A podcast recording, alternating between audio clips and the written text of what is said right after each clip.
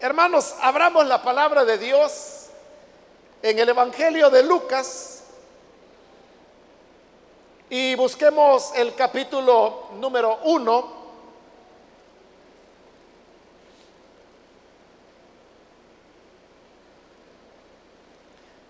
Vamos a seguir adelante con el estudio que estamos iniciando en el Evangelio de Lucas. Todavía estamos en el capítulo 1 y ahí vamos a leer los versículos que corresponden en la continuación de este estudio. Dice entonces la palabra de Dios en Lucas capítulo 1 versículo 39 en adelante.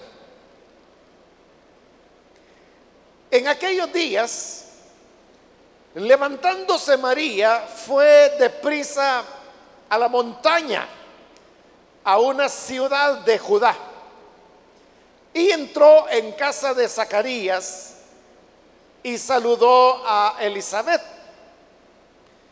Y aconteció que cuando oyó Elizabeth la salutación de María, la criatura saltó en su vientre y Elizabeth fue llena del Espíritu Santo y exclamó a gran voz y dijo, bendita tú entre las mujeres y bendito el fruto de tu vientre.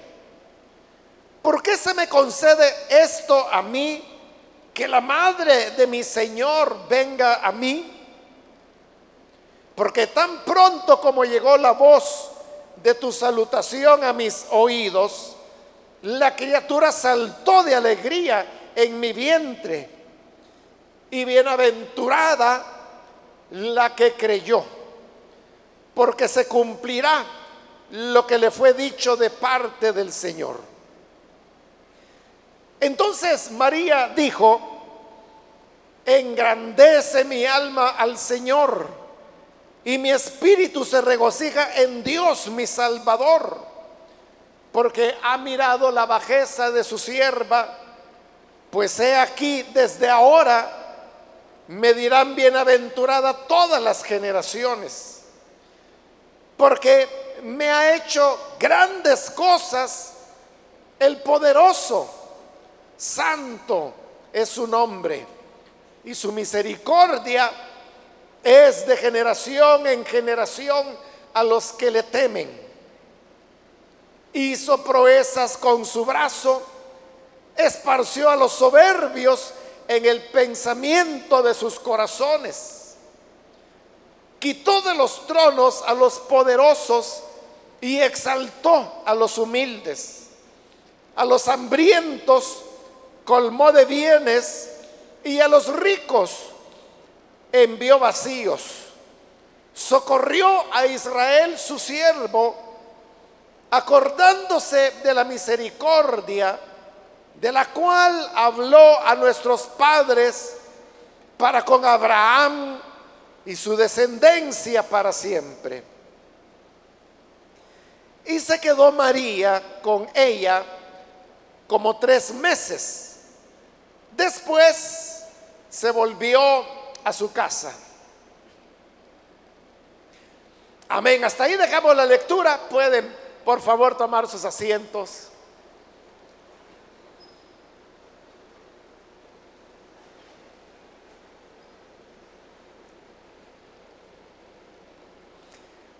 Hermanos, en este primer capítulo del Evangelio de Lucas, hemos encontrado lo que se llaman los relatos de la infancia.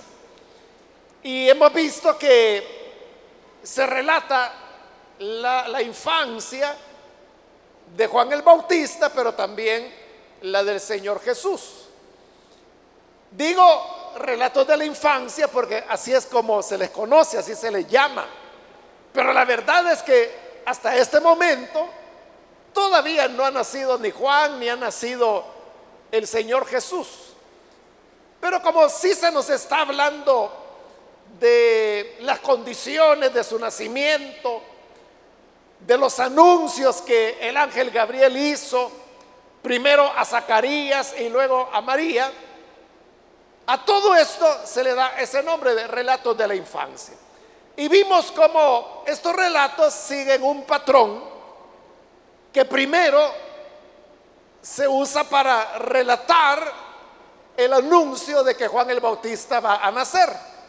Pero luego el mismo patrón, decíamos en la última oportunidad, del mismo esqueleto, es el que se usa para relatar cómo Gabriel anuncia a María que ella va a ser madre y que el santo ser, como le dijo el ángel, que iba a nacer de ella sería llamado el Salvador y su nombre iba a ser Jesús, precisamente por eso, porque Jesús, explicamos, significa Salvador.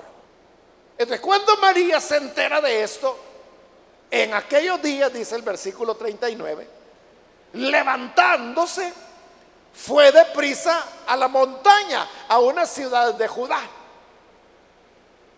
Recordemos que anteriormente se nos ha dicho que María vivía en Nazaret.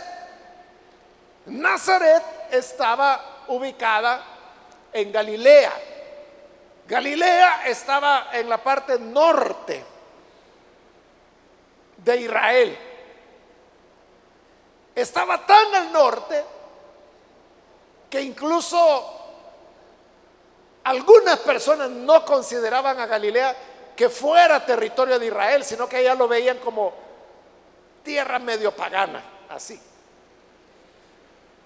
Pero dice que de ahí es donde María sale. Y dice este versículo que fue a la montaña, a una ciudad de Judá. No se nos dice cuál ciudad. Pero Judá quedaba al centro del país. Bueno, Judá realmente era una, una tribu, una provincia muy grande que llegaba hasta el desierto al sur. más o menos la mitad del país era Judá. al norte de Judá estaba Samaria y el norte de Samaria estaba Galilea. Por eso es que cuando Jesús iba de Galilea hacia Jerusalén, tenía que pasar por Samaria, como lo relata el Evangelio de Juan y también lo va a relatar este Evangelio de Lucas, pero mucho más adelante. La verdad, hermanos, es que un poco más de la mitad del Evangelio de Lucas es el relato de Jesús saliendo desde Galilea para llegar a Jerusalén. Es decir, casi el mismo camino que María hizo acá y que se nos relata en una frase. Ese mismo viaje, pero hecho por Jesús, va a ocupar un poco más de la mitad de todo el Evangelio de Lucas. Es decir, Lucas va siendo muy detallado en casi cada paso que Jesús va dando en este su camino hacia Jerusalén.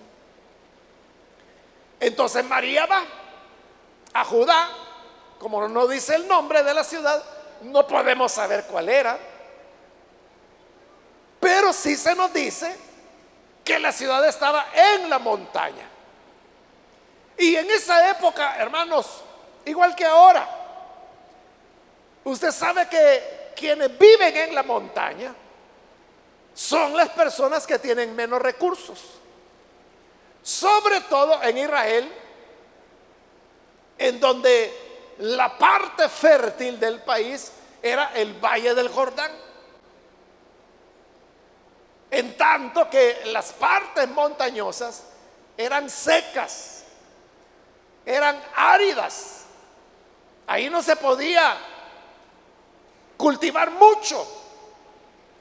Se podía sembrar, pero el fruto que se iba a recoger era muy poco porque no había mucha agua.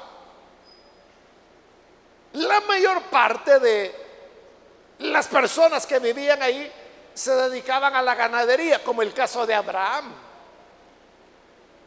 Abraham se quedó a vivir en la parte montañosa, que era la parte pobre, en tanto que su sobrino Lot se va a vivir al valle del Jordán.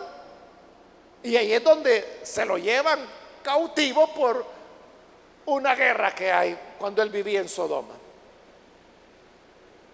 Entonces, si Elizabeth y obviamente su esposo Zacarías vivían en la zona montañosa de Judá, entonces significa que ellos eran una familia de muy pocos recursos, que vivían en condiciones muy humildes, muy pobres. Pero note de que Nazaret, que era donde vivía María, por estar en Galilea, también era una zona muy pobre.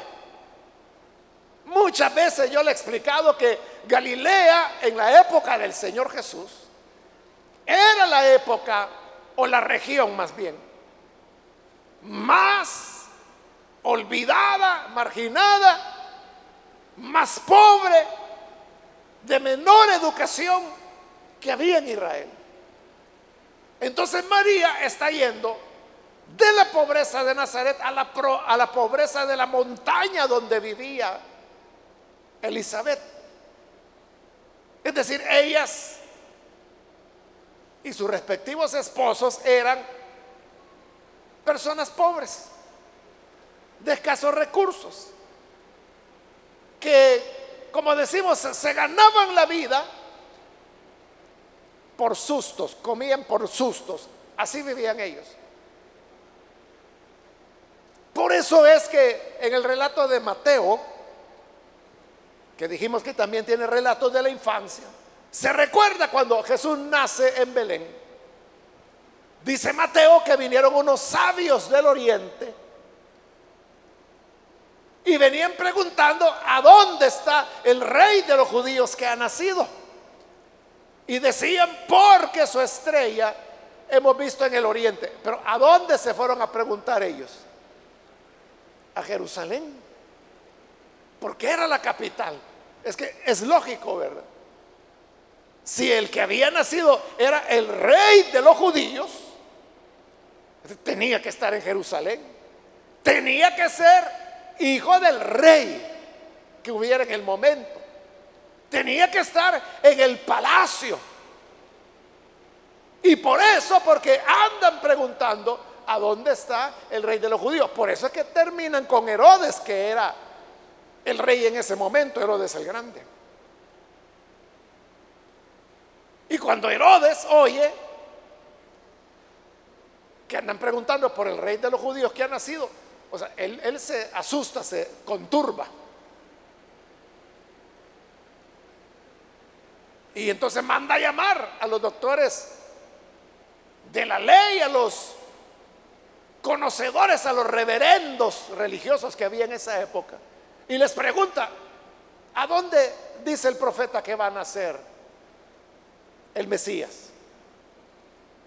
Y viene, ah, fácil. Eso está en Miqueas. Miqueas dice, y tú, pequeña, Belén de Efrata, eres la más pequeña de las ciudades, pero de ti saldrá el que va a gobernar sobre Israel. Entonces Herodes le dice, bueno, ya oyeron, señores sabios, es en Belén, vayan. Y cuando lo encuentren al niño, por favor vienen y me avisan para que yo también vaya a adorarlo. Por supuesto que Herodes no lo quería adorar, lo que Herodes quería era matarlo. Y por eso es que cuando los sabios encuentran a Jesús y ven al niño, sucede que el Señor les habla en sueños y les dice que no vuelvan a Jerusalén. Así que se van por otro camino para que Herodes no supiera que era cierto que el rey había nacido. Dice el versículo 40, entró en casa de Zacarías y saludó a Elizabeth. Recuerde que Zacarías aquí está mudo, porque esa es la señal que el ángel le dio a él. Como no creíste, vas a quedar mudo hasta que nazca el niño. Por eso es que María no habla con él, sino que se dirige a Elizabeth y dice que la saludó como era su pariente. Tenía esa confianza de entrar en casa de su prima saludar a Elizabeth y cuando Elizabeth escucha, sabe que es María. Y entonces dice el 41, aconteció que cuando oyó Elizabeth la salutación de María, la criatura, o sea, Juan que estaba en su vientre y que tenía seis meses en ese momento, saltó en su vientre y Elizabeth fue llena del Espíritu Santo. Es decir, lo que ahí ocurre es algo sobrenatural. Elizabeth oye la voz de María que la está saludando. Pero como reacción a ese saludo, el bebé que tiene en su vientre, que es Juan el Bautista, salta dentro de su vientre y en ese momento el Espíritu Santo viene sobre Elizabeth y la llena.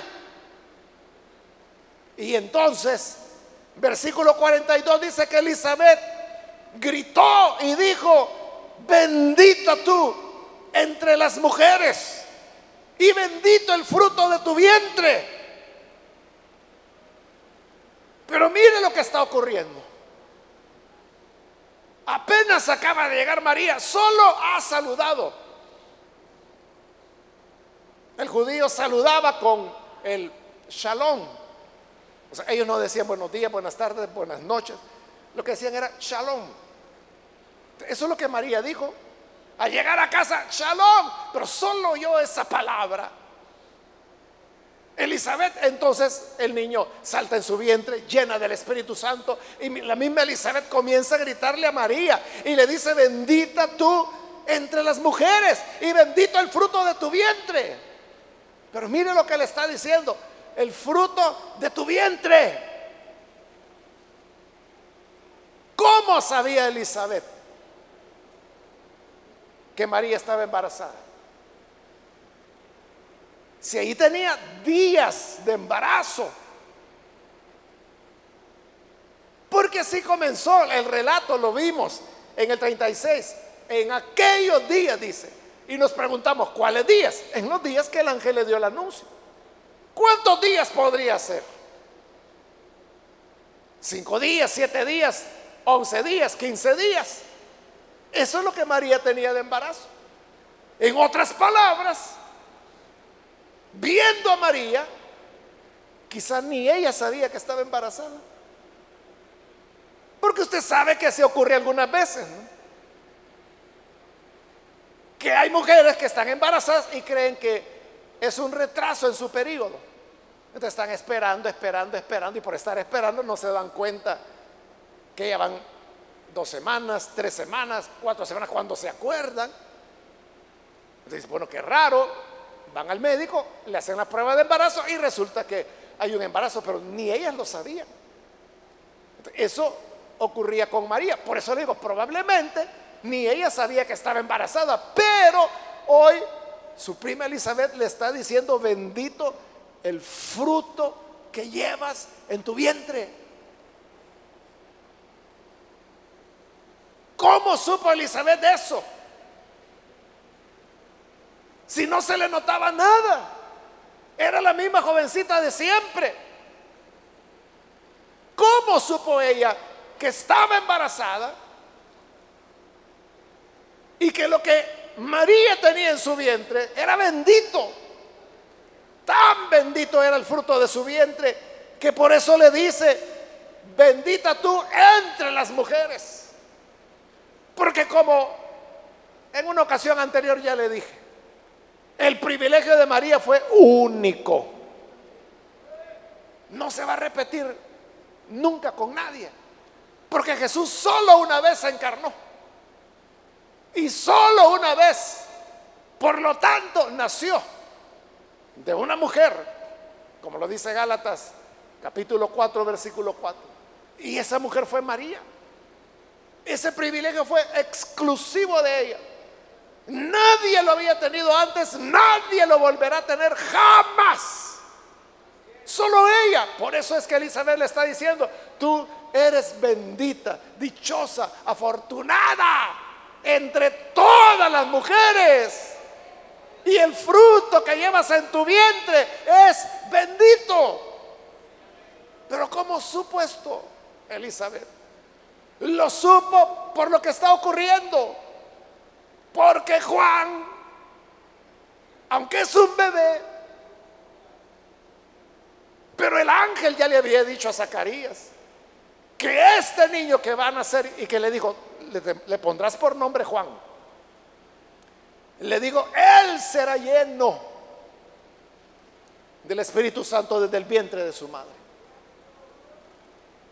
Y como Juan está lleno del Espíritu en el vientre de su madre, esa llenura se le transmite a Elizabeth.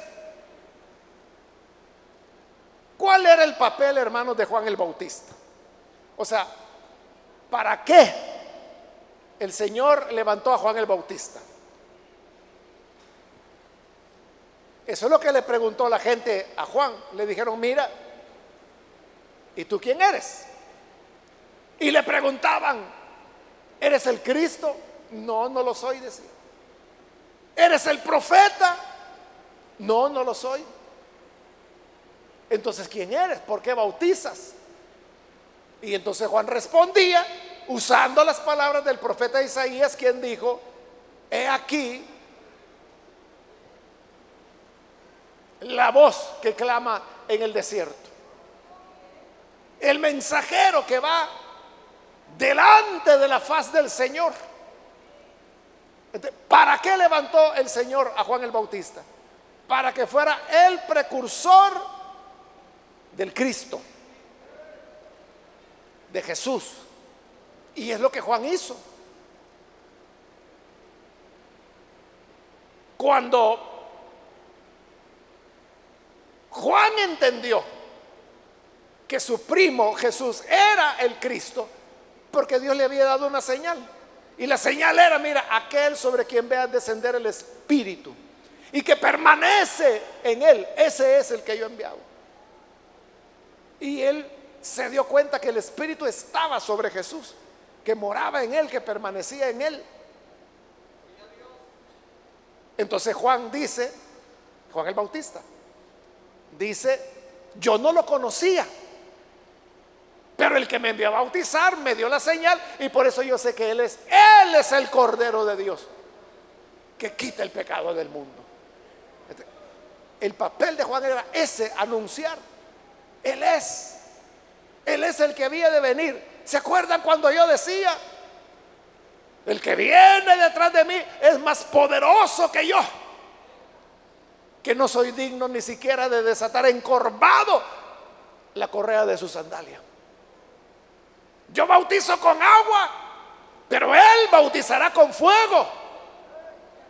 Lo que Juan hizo fue anunciarlo a Él. Exactamente lo mismo está haciendo Juan hoy.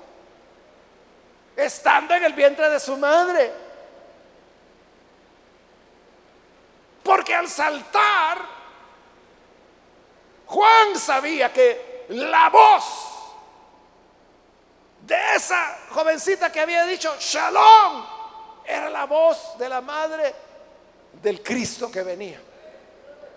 él salta dentro del vientre y el Espíritu Santo llena a Elizabeth. ¿Qué estaba haciendo ahí Juan? Señalando, ahí está el Mesías, ahí está el Cordero, ahí está el Hijo de Dios, ahí está el que había de venir desde el vientre de la madre ya estaba señalando el camino que lleva a la vida y al perdón.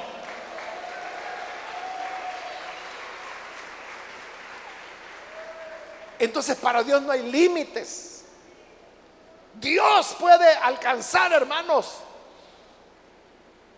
a la persona que sea sin importar la edad que pueda tener. Porque esa es una pregunta que muchos se hacen a menudo.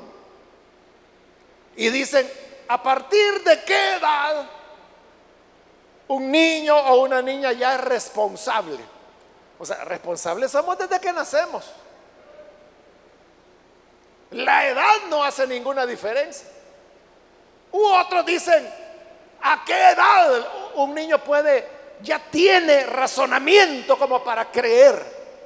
que esa es una pregunta mal hecha. Porque en esa pregunta se está dando por sentado que lo que hace que la gente crea es el razonamiento. Y por eso preguntan, ¿verdad? ¿A partir de qué edad ya un niño o una niña tiene capacidad de creer? Es que nadie cree porque tenga capacidad. Creemos porque el Padre nos revela al Hijo. Porque Él es el que nos concede la fe. Y dice allá Efesios que no es de nosotros la fe. No es de que yo puedo razonar, no es de que yo ya entiendo. Dice, es un regalo, es un don de Dios. No es que se tenga la capacidad. Porque yo le pregunto, Juan el Bautista aquí tiene seis meses. Es un feto. Tiene seis meses. Entonces, ¿qué razonamiento podía tener él? ¿Qué discernimiento podía tener?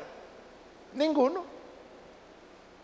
Pero ya era lleno del Espíritu y ya está cumpliendo su función de ser el heraldo quien anuncia al Cristo. Porque no es por ninguna cualidad humana, es por la gracia inmerecida y soberana de Dios. Eso es lo que salva, eso es lo que nos hace creer. Esto, hermanos, a la vez responde otras preguntas. Como cuando la gente dice, mire, ¿y qué pasa con un niño que tiene algún retraso en su aprendizaje? O los niños que se llaman anencefálicos. Los niños anencefálicos son los que nacen por cuestiones genéticas sin cerebro son con una expectativa de vida muy corta. Entonces la gente pregunta, bueno, si él no tiene cerebro, no tiene la capacidad de razonar, entonces ¿qué pasa con ellos? ¿Se pierden? O algunos preguntan también, por ejemplo, con niños o niñas con síndrome Down, por ejemplo. Entonces la pregunta es, ¿tiene la capacidad para poder creer? Es que Nadie cree porque tenga o no tenga capacidad. Creemos por la gracia soberana del Señor. Es eso lo que nos salva. Entonces, si usted me pregunta, un niño o una niña down puede salvarse, por supuesto.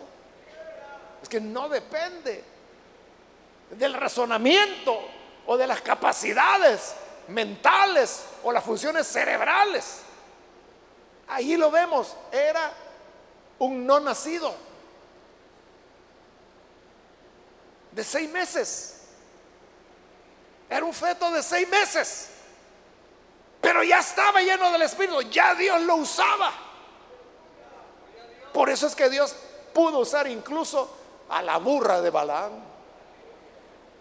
Porque no se necesita mucho entendimiento para poder ser instrumento del Señor. Entonces los límites somos nosotros los que los hacemos. Nosotros somos los que decimos, no, si solo tiene cuatro años, no puede creer. Con que creyó Juan que ni había nacido. Y ya era profeta del Señor. Por eso es que a Jeremías, el Señor le dice, mira, no digas que eres un niño, porque desde que estabas en el vientre de tu madre, yo te escogí y te di por profeta a las naciones. Y no había nacido todavía Jeremías. Entonces el Señor puede salvar. Hermano, yo conocí a, un hermano que él, él tenía síndrome Down. Y un día llegó a la iglesia, se entregó al Señor. Claro, los diáconos lo atendieron, oraron por él. Pero en los días él pidió bautizarse, fue bautizado. Hermano, muy pocos hermanos yo he visto o he conocido tan fieles como este muchacho. Y era fácil saber que estaba en la iglesia porque siempre se sentaba en la primera fila. Le estoy hablando de Santa Ana, no fue acá. De siempre él estaba sentado en la primera fila. Y cuando terminaba el culto, hermano, él empezaba a saludar a medio mundo, a todos. Dios le bendiga, Dios le bendiga, Dios le bendiga, Dios le bendiga, Dios le bendiga. E iba hasta que salía.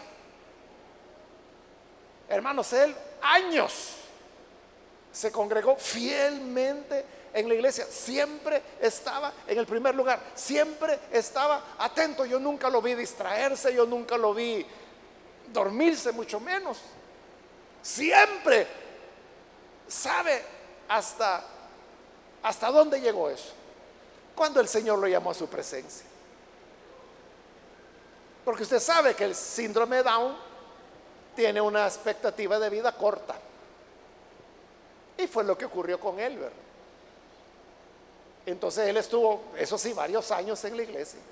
Como le digo, muy pocos hermanos yo he conocido con la fidelidad. Y eso es lo interesante, que llegaba solo. Yo nunca le conocí familia a él. Él llegó solo, recibió a Cristo solo, el día que se bautizó estaba solo. Y todos esos años que fielmente llegó a la iglesia y se sentó en la primera fila, yo nunca lo vi que llegara con ningún familiar. Es decir, era una iniciativa de él.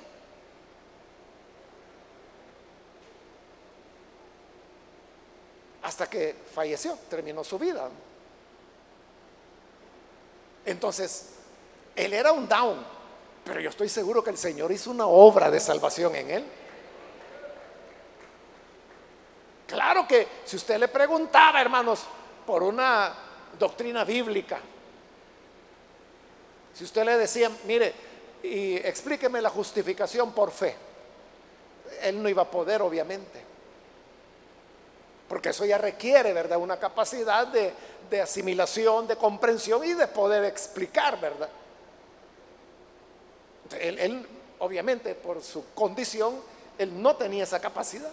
Pero él no se, pedía, no se perdía predicación.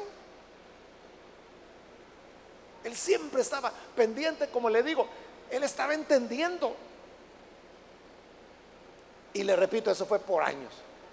Entonces, el Señor puede salvar a niños, a niñas, puede salvar a personas con síndrome Down, puede salvar a niños anencefálicos, puede salvar, hermanos, a personas que tengan retraso mental, a personas en la condición que usted quiere imaginarse.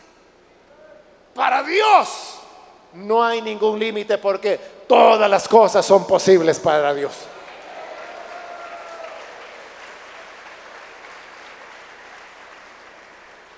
Y sigue diciendo Elizabeth a María, ¿por qué se me concede esto a mí? Que la madre de mi Señor venga a mí. Hermano, a saber cuántas veces María había visitado a su prima Elizabeth. Y Elizabeth, shalom, shalom, le decía. Y la hospitalidad que había en la época, ¿verdad? Pasa adelante, ofrecerle, lavarse los pies, comida, las costumbres de hospitalidad de la época. Y todo era normal. Pero hoy Elizabeth se está dirigiendo a María de una manera diferente. Y le está diciendo, ¿por qué se me concede esto a mí? ¿Que se le conceda qué? Que la madre de mi Señor venga a mí. Que venga a mi casa. Como le digo, a saber cuántas veces María había llegado de visita. No era tan cerca. Había que caminar bueno, el problema es que no sabemos, ¿verdad?, el nombre de la ciudad. Solo dice una ciudad de Judá. Pero hermano, desde Galilea a Judá, digamos una parte promedio más o menos, eso eran unos 100, 120 kilómetros más o menos. Eso es lo que había caminado María para ir a, y subir a la montaña para llegar donde vivía Elizabeth.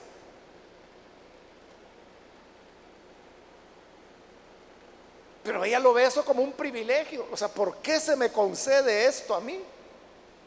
Que la madre de mi Señor venga a mí. Entonces, Elizabeth no solo sabía que María estaba embarazada, que no se le notaba nada, porque hemos dicho días tenía de embarazo. Además sabía que estaba embarazada de su Señor. Y ahí está utilizando la expresión Señor, Kyrios en el griego, que es el equivalente de Adonai en hebreo, que es el nombre de Dios. De cuando dice Señor, está diciéndolo como nosotros cuando oramos y decimos, ay Señor, ayúdame. Usamos Señor para dirigirnos a Dios. En ese sentido es que Elizabeth está diciendo, la madre de mi Señor. Y le explica, porque tan pronto como llegó la voz de tu salutación a mis oídos, desde que oí tu voz, la criatura soltó de alegría en mi vientre. Y le dice a María, bienaventurada la que creyó, porque se cumplirá lo que le fue dicho de parte del Señor. María había creído, María le había creído al Señor y por eso se estaba cumpliendo lo que Dios le había dicho. En cambio, Zacarías, el esposo de Elizabeth, estaba mudo porque no le creyó al ángel. el ángel le dijo, esta va a ser la señal de que yo no estoy jugando, yo no estoy mintiendo. Que te vas a quedar mudo y no vas a poder hablar hasta que se cumpla lo que yo dije. Y en cambio a María le da también una señal, pero la señal es esta, que su parienta, la que todos llamaban la estéril, hoy está en su sexto mes de embarazo. Hoy a María ha llegado a visitarla y está viendo que efectivamente su prima está embarazada. Recuerda, era ya una anciana ella. Elizabeth era una anciana. Entonces es cuando María comienza a alabar al Señor. Versículo 46. Entonces María dijo, engrandece mi alma al Señor. Esa palabra, engrandecer, ¿qué significa? que algo que tiene un tamaño, yo lo hago más grande, lo magnifico. O sea, magnificar significa que lo hago más grande, lo hago crecer. Y lo que está diciendo es engrandece, magnifica mi alma al Señor.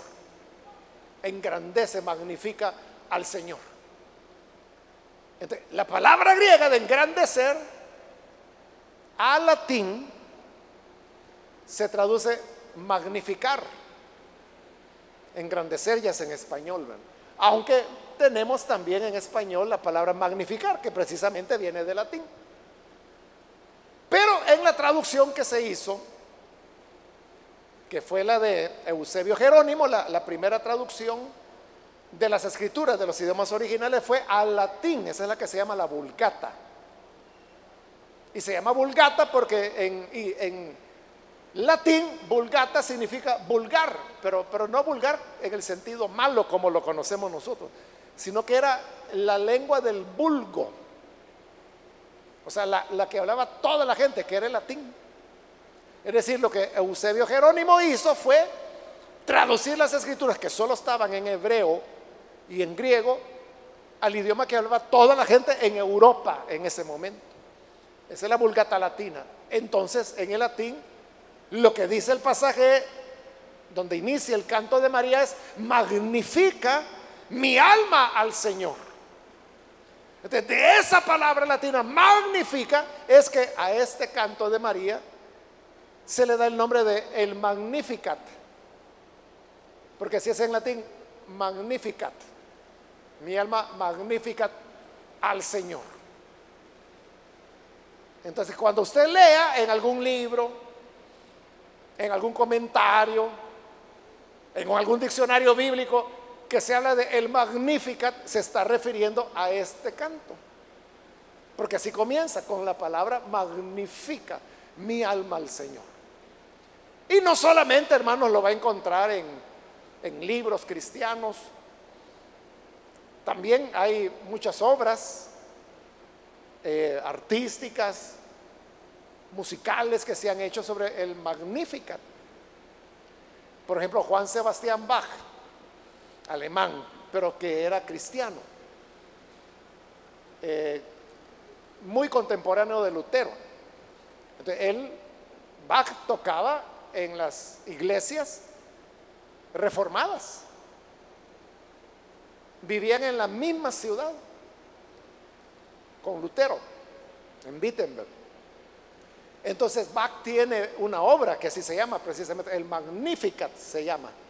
Y es estos versículos que son ahora para nosotros, que María dijo y que él le puso música. Es hermoso el, Magnificat, hermano.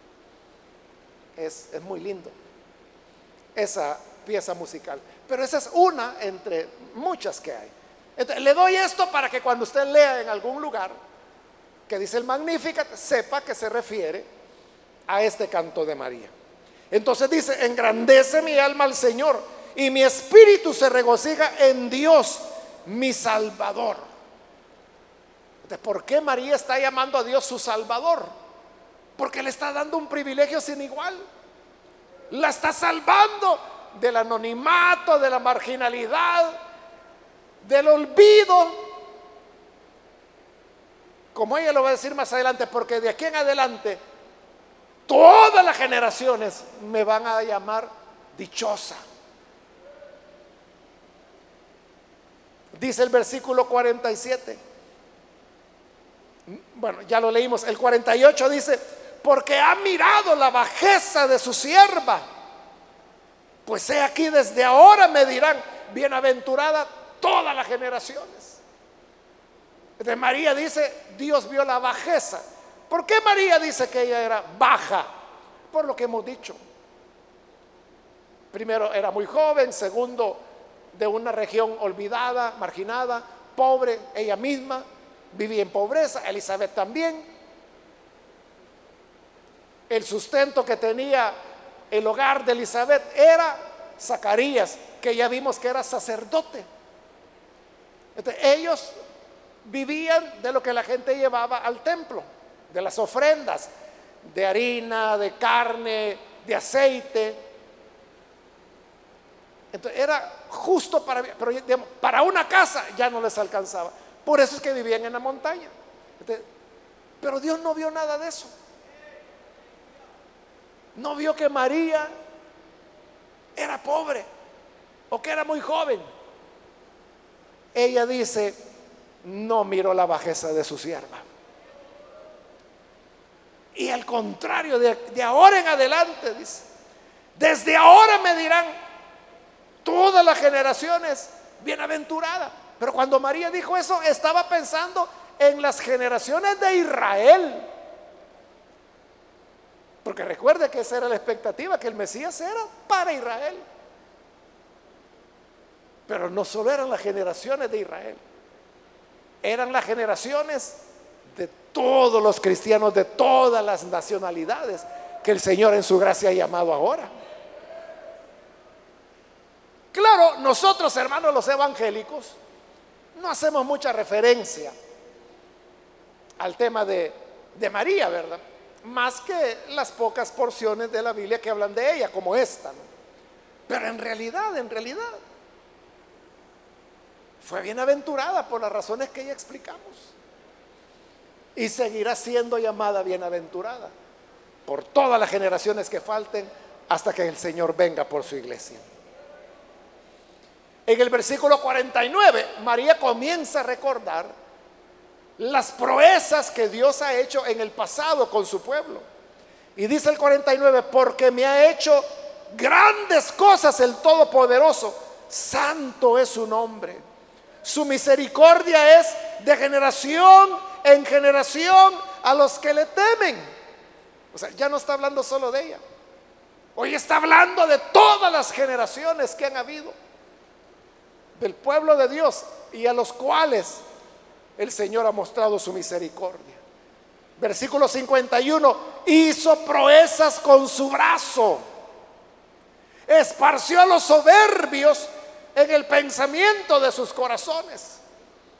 Está hablando de las victorias, de las muchas victorias que Dios le había dado a su pueblo en el pasado, en la historia. En el versículo 52 cambia de tema y ahora va a hablar del favor que Dios muestra hacia los pobres. Dice el 52, quitó de los tronos a los poderosos y exaltó a los humildes. Entonces note cómo Dios a partir de ese momento está invirtiendo las cosas. Eso es lo que Jesús vino a hacer que al poderoso que estaba en su trono lo derriba. Y el que estaba humillado lo exalta.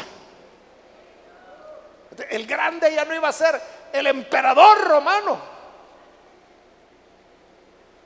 El grande ahora iba a ser el bebé que iba a nacer de la campesina María, de la pobre María. Pero eso solo es un ejemplo de lo que Dios ahora hace al quitar de los tronos a los poderosos y exaltar a los humildes. Luego dice en el 53, a los hambrientos los colmó de bienes y a los ricos envió vacíos. Otra vez está revirtiendo, está cambiando todo. Porque el rico es el que tiene todo.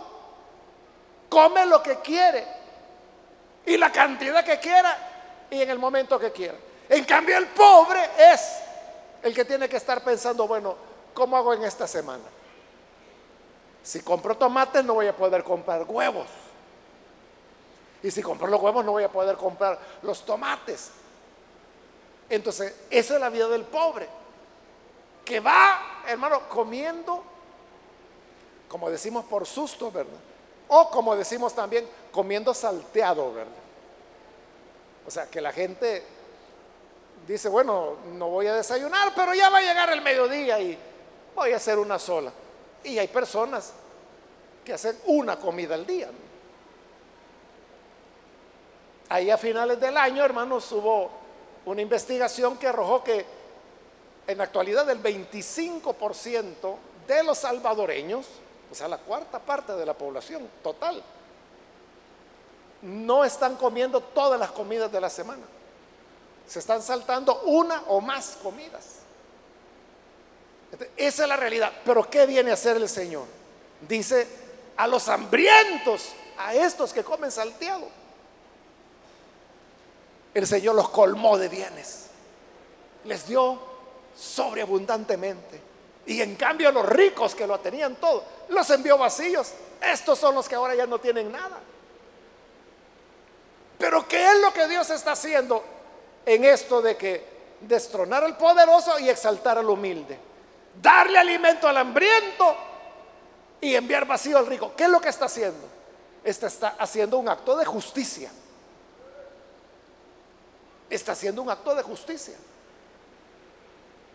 Que justicia también es con la que se encontró el rico de la historia que Jesús contó del rico y Lázaro, que estando ya en tormentos, Abraham le dijo al rico, mira, tú recibiste tus bienes en la vida, pero ahora eres atormentado. En cambio, Lázaro en la vida solo recibió males. Así que ahora él aquí es consolado. Dio vuelta a la vida, ¿verdad? El que tuvo bienes ahora tenía males. Y el que fue despreciado. El que sufrió, ahora consolado. Ahí es Dios está haciendo justicia. Por eso es que cuando el rico pidió alivio, Abraham le dijo, mira, no se puede. Nadie puede ir de aquí para allá ni de allá para acá. Porque recibiste tus bienes en la vida. Hoy tienes tus males. Es otra forma de lo que la palabra dice, lo que se siembra, se cosecha. El que sembró insensibilidad, inhumanidad hacia el prójimo, lo va a cosechar. En cambio, el que es sensible, compasivo, recibirá compasión también. Versículo 54. Aquí es el cierre ya y que lo hace con todo el pueblo de Israel.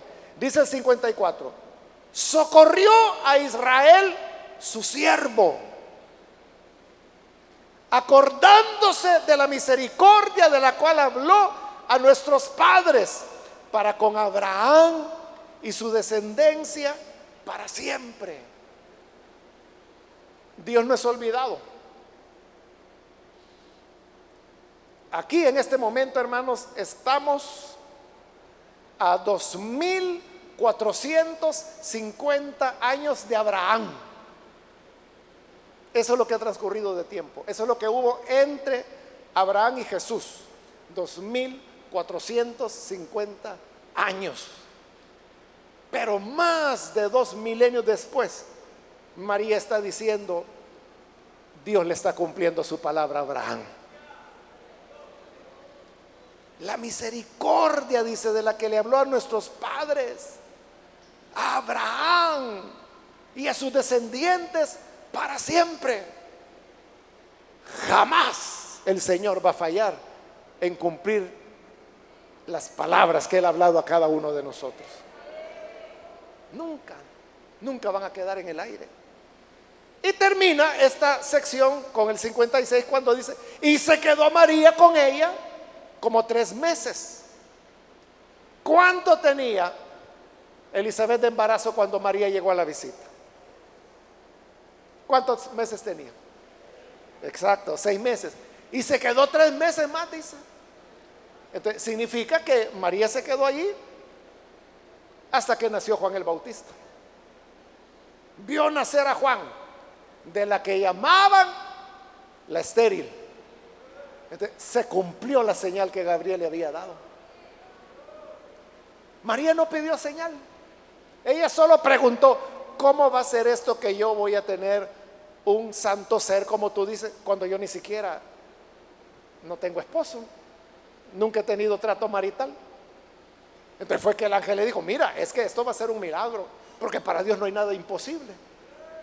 Y tan cierto que no hay nada imposible para Dios es que Elizabeth, tu parienta, la que llamaban la ahora está en su sexto mes de embarazo. María va a ver y efectivamente está embarazada. Y no solo corrobora que está embarazada, espera que el niño nazca tres meses después y ve nacer a Juan el Bautista.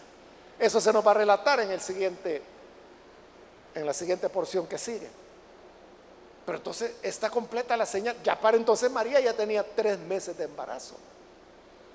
Entonces dice, regresa a casa, es decir, a Nazaret. Entonces, hermanos, hoy hemos aprendido que para Dios no hay nada imposible, que para Dios no hay límites, que Dios puede igual salvar a un anciano de 99 años que a un bebé de dos días de nacido. Para Dios no hay diferencia.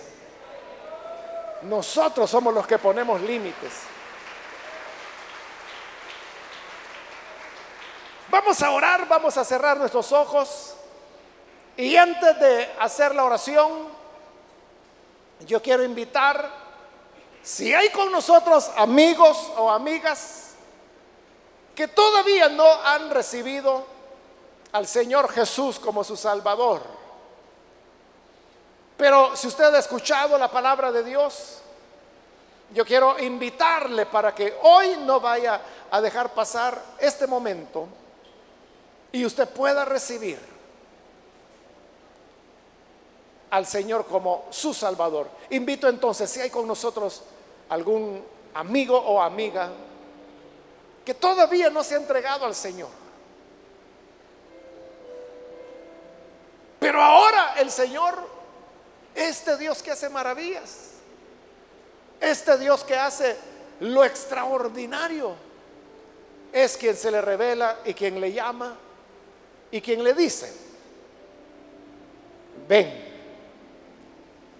Elizabeth dijo, bienaventurada la que creyó, porque se va a cumplir lo que el Señor le dijo. También tú, bienaventurado si crees, bienaventurada si crees, porque la palabra de Dios se cumple. ¿Hay alguien que quiere recibir a Jesús? Póngase en pie, por favor. Ahí en el lugar donde se encuentra, con toda confianza puede ponerse en pie. Y vamos a orar por usted. Cualquier amigo, amiga, que hoy necesita venir a Jesús, recibirlo como Salvador, póngase en pie. Lo que queremos es orar por usted. Orar para que tenga salvación. ¿Hay alguien que lo hace? Póngase en pie. Es un momento.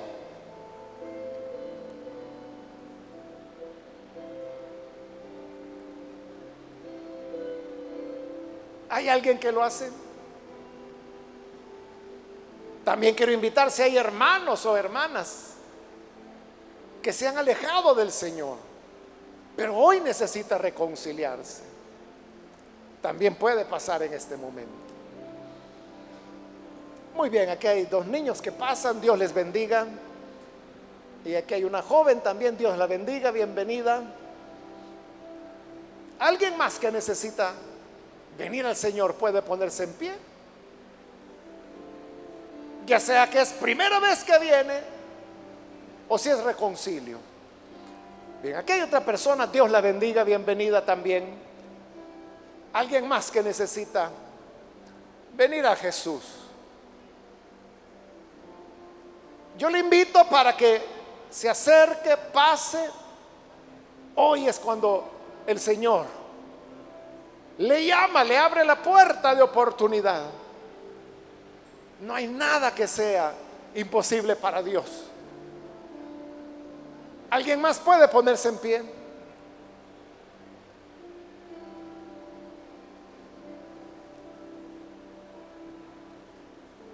Bien, voy a finalizar, hago la última llamada. Si hay alguien más que necesita venir a Jesús por primera vez o reconciliarse, póngase en pie en este momento porque vamos a orar ahora mismo.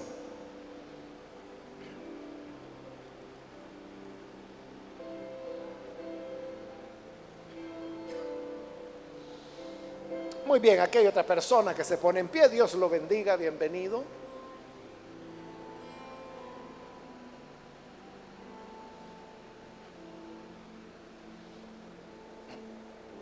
Y aquí hay alguien más que viene. Dios la bendiga también.